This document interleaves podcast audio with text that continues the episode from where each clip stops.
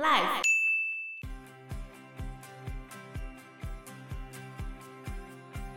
乌俄战争让航班大乱，直接就让进口鲑鱼价格涨一倍。鲑鱼，对啊，所以未来寿司店那个鲑鱼的价钱也会大飙涨，对吧？争鲜已经暂停供应鲑鱼生鱼片了，因为太贵了。你可以吃别的鱼。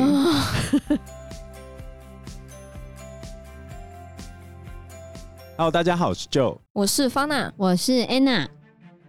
现在还有前面种下来的东西可以吃，而我们没有再种新的东西，在乌克兰这里。乌克兰在战事中，当然没有办法供应世界粮食计划署它的小麦的需求量，然后没有办法去分给那些贫穷的国家，那就会回到亚尔萨斯当时候讲的嘛，瘟疫、饥荒、战争就会开始出现。所以这是第一个粮食的部分，其实听起来就有点可怕了。对啊，但不止这个，还有明年会死很多人吗？很有可能，很有可能，极有可能。再来第二个很严重的部分就是矿产的部分，其中包含了油价，还有一些稀有气体跟贵金属。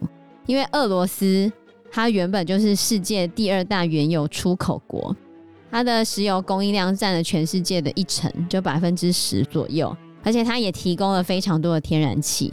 如果国中地理有记得的话，俄罗斯主要的出口都是出口原物料，光石油、天然气就占了百分之五十以上。而且它的天然气主要是出口到哪里呢？欧盟对于俄罗斯天然气的需求依赖程度高达百分之三十九。你看，百分之三十九，那超高的。所以美国他们一开始是不愿意制裁俄罗斯的石油天然气，可是现在美国跟英国已经跳出来制裁他们。但是要知道。美国跟英国本来就很少用俄罗斯的天然气，因为他们自己有油啊。对，他们本来就有，所以你就知道为什么欧盟很多国家会呈现软脚虾的状态，因为没有石油跟天然气，他们连动都动不了。对啊，而且石油本来就是工业之母，它是各种原物料的来源。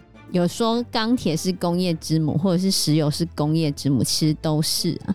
油价的上涨不仅运输的燃油的价格提高，还会推高其他所有东西的价格。因为你看，你的运输成本上涨了，然后你的原物料上涨了，然后你所有东西就跟着啪啪啪啪啪啪啪一直涨。所以很有可能出现灾难性的通货膨胀。所以未来我们可能会同时面临物价上涨跟经济停滞的状态。这叫做停滞性通膨。就是经济没有在增长，甚至下滑，可是东西却变得越来越贵的状态，不断飙高。对，所以现在美国的通货膨胀已经非常的高了，台湾也是。美国通货膨胀上次看的数据是七点多，就很高了。所以三月八号的时候，俄罗斯副总理就有呛说，如果你不买我们俄罗斯的石油，那石油价格的飙升将会不可预测。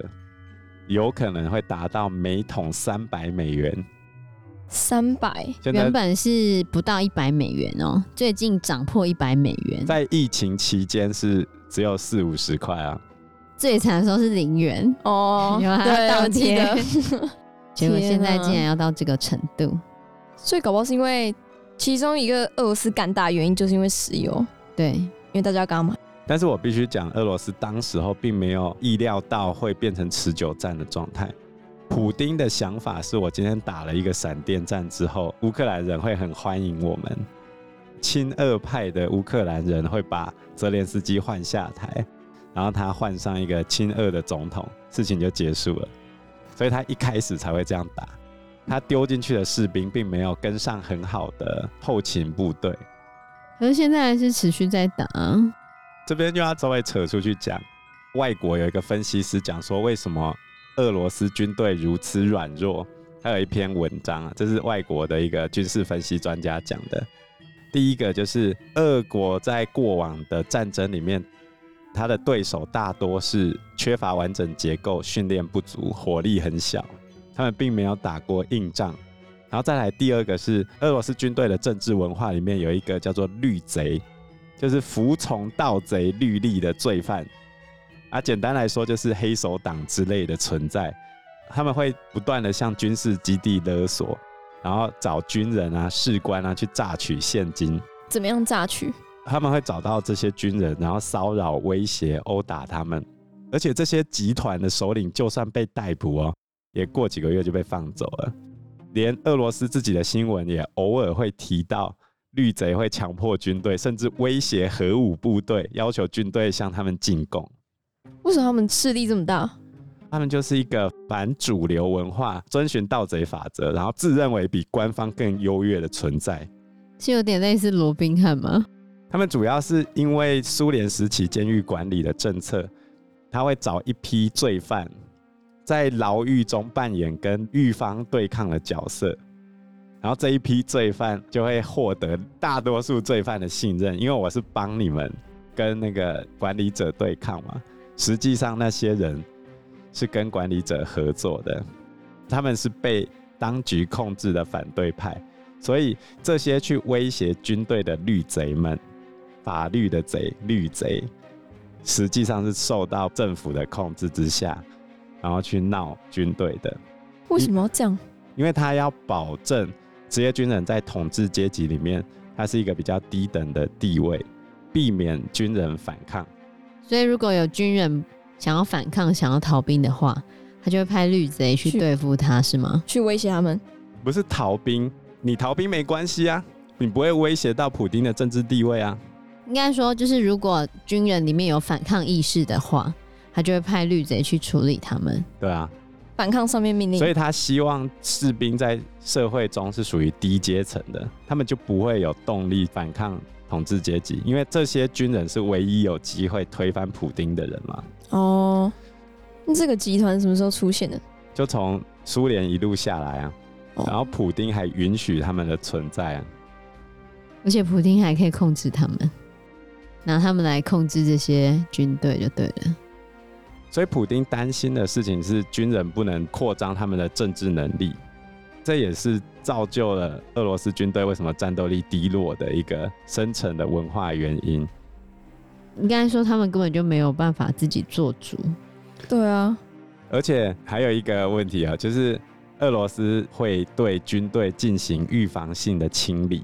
什么叫预防性的清理？就是你每次打仗的时候，是不是？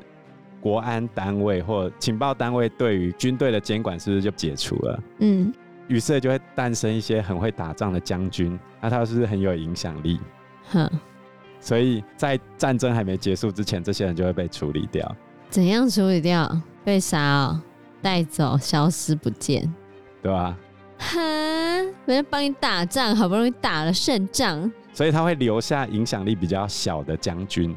那那些影响力比较小的就不太会打啊。对啊，难怪俄罗斯打仗打不好，因为他把强的都杀掉了，像岳飞那一类的全部都被杀光了。总而言之，他的一切设计的核心就是军队不可以威胁到我政权嘛。怕你功高震主啦，可是这样你又打不好仗，对啊，就怕你功高震主啊，武力太强，你就会推翻呐、啊。所以俄罗斯军队一直靠的都是人海战术去打的，不能太会打。要内敛一点，不然就是除非领导者非常信任你啊，很难吧？好可怜哦。这个是俄罗斯军队的状况，所以随着时间拖久了，假设经济制裁继续下去，滞胀的状况就是停滞性通膨的状况就会越严重。那越严重的情况之下，世界各国的所有人民都即将面临这个非常可怕的问题。钱会变得超级薄，所以矿产部分除了石油和天然气之外啊，像奶气跟鈀也会对全世界的经济造成影响。你知道奶气是干嘛用的吗？不知道。霓虹灯。哦，霓虹灯。对，它是霓虹灯管里面最主要的气体。奶气它是无色无味的，也不容易发生化学反应的一种惰性气体，嘿，惰性气体。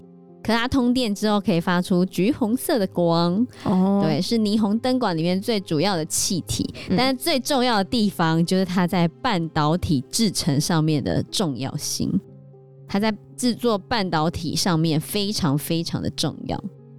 然后因为乌克兰就是奶气大国，就是现在打仗了，它就没有办法出口奶气，那对全世界的半导体生产将会造成严重的影响。那它生产很多很重要的东西，对啊，像台湾，但是台湾我们的那些半导体大厂，他们其实原物料的储存都有半年以上，所以对于大厂来说，半年内是还不用担心。可是如果一旦战事延长到一年以上的话，那这些奶气的来源就有点危险。而且对于中小企业，就是那些中小厂商的话，那就有点惨了。大厂他们一定备物料备得很齐，可是一些中小企业他们可能原物料也许只备一个月，那这个月用完，嗯、下个月就没了，那怎么办？所以影响比较大的其实会是中小企业的那些半导体厂商。另外还有八跟镍，这两个也是生产半导体跟电动汽车的电池不可缺少的材料。鈀金有百分之四十五掌握在俄罗斯手上哦。除了巴金跟奶气之外啊，这一次欧洲各国因为天然气、石油长期依赖俄罗斯的问题，也被大家诟病了。于是有些人就说：“那我们来做核能电厂好了，因为绿能不稳定嘛。那我们搞核能可不可以？”铀是核能发电厂的原料，嗯，铀的最大产地也在俄罗斯。所以能源全部都卡在俄罗斯这边的时候，你要怎么制裁它，或者是你要怎么不受俄罗斯的影响，就很困难呢？对啊，所以你看，奶气在乌克兰那边啊，现在被打也不能出口；八在俄罗斯这边，现在打人也被大家制裁，也不能出口。所以未来的话，就会导致晶圆代工，就是我们这些半导体晶圆代工受到影响，然后记忆体的话。记忆体的制造也会受到影响，因为记忆体相关产业他们的制成也会要依赖鈀金，所以其实台湾多多少少会受到牵连啊。除非你今天就是不管他，我就是要跟你买。问题是跟他买就等于输血给俄罗斯嘛，就被谴责。你这么这样子，被谴责会怎样吗？不会怎样，但就是被谴责这样。对，有我们就有一个被谴责啊。怎么说？我们的华硕被点名，也没有被谴责，没有被谴责，就被点名了。叫你退出那个市场，不要在那边做生意，不要再卖东西了。因为华硕在俄罗斯的市占率不错啊。哦，对，他在电竞上面的那个电脑市占率相当的高。那所以他就这样退出了吗？还没，我们只是被点名。嗯、他没有回复啊。对啊，他没有回复啊，因为乌克兰的副总理费多罗夫他就直接点名台湾的华硕。叫他终止跟俄罗斯客户的合作关系，因为华硕其实在俄罗斯积极布局它的电竞跟商用的市场，然后他们也有出一个电竞品牌叫 ROG R O G，在俄罗斯的电竞市场称霸，真的假的？对，多年来它的电竞笔电在俄罗斯稳坐第一的宝座，哈，超厉害的吧？那这样华硕退出，那对他们的打击应该是蛮大的。对于华硕来说，会有打击啊，但就算退出，他也可以找别的啊。所以他们现在俄罗斯积极的在找中国去找替代方案嘛。但是比如说像最近俄罗斯医材类的东西已经买不到，只能买中国的烂那个廉价货物，品质比较差。比如说假牙、辅具啊、人工骨骼。那这次中国的确也有支持俄罗斯啊。比如说最有名的那一家无人机品牌叫大疆，有玩无人机的都知道这个牌子叫大疆，是中国的牌子。对，可是它现在在世界的市占率是最高的，然后他就把乌克兰这一边的后台关掉，然后俄罗斯的可以正常使用。那太过分了吧？恶劣。而且之前美国就一直警告大家，如果用大疆的东西要小心被它后台控制。结果这一下就坐实了这个指控。以前大家可能想说还好吧，不会吧，没那么严重吧？他怎么可能就做这种事情呢？他就是做这种事情啊！那他这样就表态了。中国本来就表态了，中国一直都没有用“是俄罗斯入侵乌克兰”这个词语，很从来不用“它是侵略”或者是“入侵”的词语。那他怎么说？他就只有讲说希望你们赶快恢复和平啊，反正就在那边打哈哈，然后就不会说。定调它是入侵就对了哦，因为中国现在陷入两难。从战略角度来说的话，中国一定要去保住俄罗斯。中国所有的朋友都是一些拖油瓶，除了俄罗斯之外，能打的只有俄罗斯。可是如果没有俄罗斯的话，这个世界上他没有任何能打的朋友，只有跟他讨钱的朋友。问题是这一次，北韩也能打，他常常都会。等一下哦，北韩除了那些飞弹跟原子弹之外，他们现在很多装备还是二战的哦。哦，那很久嘞。对啊，很老了。他不会去买吗？还是他买不到？就没有钱了。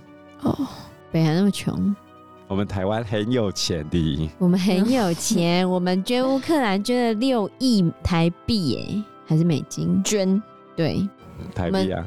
我们从三月起捐乌克兰捐了六亿，很多六亿台币。对，中国官方是捐了五百万人民币，这样大概是两千多万台币。对啊，我们捐好多。对啊，所以中国势必是要帮俄罗斯的。问题是，今天唯一能打的俄罗斯都伸手出来跟他讨钱，请给我黄金的时候该怎么办？因为世纪帝国，请给我黄金。呃，尴尬了。因为中国如果卷进去的话，他可能还没有做好承受制裁的准备。嗯，可是他不救又不行。现在在国际局势上，他就是陷入比较两难的状态。那他接下来会怎么做？根据美国目前的分析，是他会私下帮助俄罗斯啊，可是他不会讲明。三月十八号这一天，拜登也有跟习近平通话，主要的目的就是要叫习近平不要帮的太过分，不要帮的太过分。因为现在俄罗斯已经要求军事援助了，根据美国的情报，他是要求军事援助哦，所以一旦中国军事援助俄罗斯，那就必须被制裁嘛。所以只能偷偷的帮他。好，再回来看最后一个会受到影响的矿产，其实是镍，因为俄罗斯也是全球最大的镍生产国，占全球总供给量的百分之五点三，看起来还好，但是它是最大的镍生产国。那镍有什么重要的地方呢？它是电动车的锂电池跟不锈钢的重要材料，所以未来汽车业者会有非常严重的影响。其实现在因为疫情之下，很多塞港的东西，你要买车，你要半年前订，半年后车子才会到哦。这么久？对，那你未来的话买车可能会更久，而且你可能会买不到车，因为车用晶片其实已经缺货了。嗯，那在讲前面半导体会受到影响吗？那半导体受到影响的时候，你的车用晶片可能也出不来，那车用晶片出不来。再来，电动车的锂电池也出不来，然后不锈钢材上涨，所以汽车车价也上涨，全部一起涨，你就会发现车子越来越贵，然后要买的时候又买不到，因为车子生产不出来，因为没有晶片，息息相关呢、啊。